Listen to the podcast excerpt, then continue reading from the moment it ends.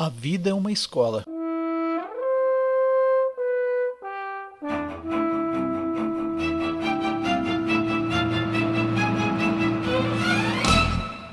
Muitas vezes, quando estamos encerrando um projeto, temos a tendência de contar quantos dias faltam para a conclusão. Riscamos na folhinha os dias que ficamos ansiosos para que tudo termine ou que chegue logo para começar. Dependendo do projeto, sem muito esforço, percebemos que a nossa vida é construída, entalhada no dia a dia. Estamos sempre esculpindo a nossa história, às vezes até com muitas dores. Há uma passagem na Bíblia que nos ensina a fazer um pedido a Deus. Ela diz: Ensina-nos a contar os nossos dias, de tal maneira que alcancemos coração sábio. Está lá no Salmo 90 e o verso 12. A vida é uma escola. Ela nos ensina a ser espertos, calcular riscos e investir para receber, mas é especialmente a cuidar de nós mesmos. Mas não é exatamente isso que o Salmo 90 e o verso 12 que foi dito aqui, recomendo. Esta peça poética de Moisés concede preciosas lições a todos os que perceberam que somos mal orientados se não buscarmos instrução do Senhor. Uma vez que o profeta foi inspirado por Deus, estamos certos de que essa orientação não pode ser encontrada em nenhuma escola. Isaías prometeu e Jesus repetiu que Deus ensinaria os que seriamente desejassem matricular-se em sua escola. Você encontra lá em Isaías 54 e 13 e também em João 6 e 45. Ensina-nos a contar os nossos dias. O tempo não para, ele passa Alguns se preocupam com o envelhecimento somente quando os anos já se passaram. Não ouviram a advertência do pregador. Lembra-te do teu Criador nos dias da tua mocidade, antes que venham os maus dias. Eclesiastes 12, versículo 1. Os dias desperdiçados são justamente os que não trouxeram nenhuma lição sábia ao coração. Mesmo que a maioria dos homens desprezem a instrução que vem do Criador, o fiel servo pede insistentemente que Deus o ensine, o que tem importância eterna. O Salmo 90, Moisés pede que Deus nos ensine a contar os nossos dias para alcançar um coração sábio. Consideremos alguns elementos chaves nessa oração. Primeiro, somente Deus conhece quantos dias restam na nossa vida. A certeza da morte é inegável. Igualmente certo é o fato de que ninguém sabe em que dia ela virá. Deus, nosso professor supremo, conhece todas as coisas.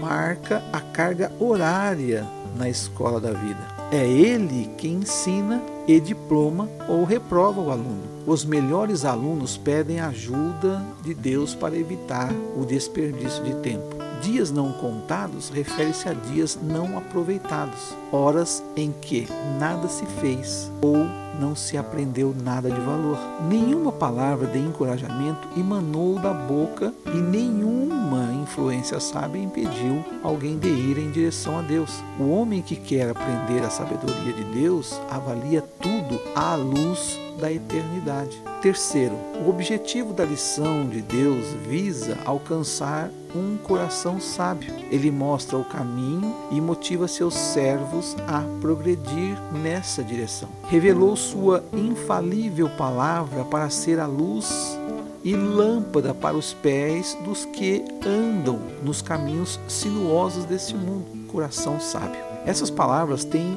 um paralelo na mensagem de Paulo. Não cessamos de pedir que transbordeis de pleno conhecimento da Sua vontade em toda a sabedoria e entendimento espiritual. Está lá em Colossenses, no capítulo 1, versículo 9. Se Deus nos ensina clara e inconfundivelmente Sua vontade, não ficaremos mais presos à cegueira que baseia as suas decisões. Sabedoria quer dizer inteligência, que enxerga bem, além do horizonte desta vida curta e insegura. Escolher de acordo com a orientação bíblica permite ao servo ecoar as palavras do famoso missionário David. No limiar da morte, ele disse: Não teria vivido a minha vida diferentemente do que vivi por nada neste mundo. Quem além de Deus pode ensinar um filho de Adão essa realidade? Ninguém nasce sábio.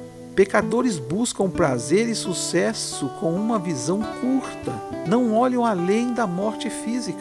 Enquanto o homem que quer aprender a sabedoria de Deus avalia tudo à luz da eternidade. Paulo disse que, se recebermos sabedoria e entendimento espiritual, devemos viver de modo digno do Senhor, para o seu inteiro agrado. Colossenses capítulo 1, versículo 10. Uma definição de pecado destaca precisamente esse aspecto. Desagradar a Deus agindo de maneira indigna do Pai que nos gerou pelo seu Santo Espírito. Vamos nos lembrar novamente que somos salvos apenas pela graça, mediante a fé, e que a obra da salvação e qualquer movimento de avivamento nunca foi e nunca será protagonizado e provocado por um homem. Lembre-se dos reformadores, que eles diziam: glorificamos a Deus não apenas nos templos, e que não precisamos demonizar o mundo, a criação e tudo que nele há, mas sim que há reformas diárias em nossas vidas. Apenas nós mesmos teremos que prestar contas do que fizemos com a vida que recebemos.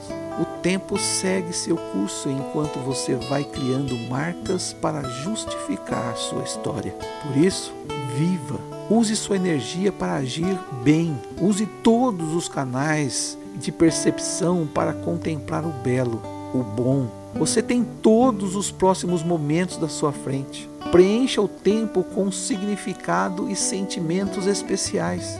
Como citado, ensina-nos a contar os nossos dias para que alcancemos um coração sábio. Valorize cada tempo de sua vida e agradeça todo momento. Viva a vida. Aproveite bem cada tempo e oportunidade que a vida te dá porque tudo na vida passa, muda e seca. Seja realista na sua visão de mundo. Não vivemos em um mundo ideal e nós também não somos pessoas ideais. Deus abençoe você, a sua família, seus sonhos e as reformas que irá fazer e deixo com você a seguinte bênção: que o caminho seja brando aos teus pés, o vento sopre leve em teus ombros que o sol brilhe cálido sobre tua face, as chuvas caiam serenas em teus campos. Deus te guarde na palma de sua mão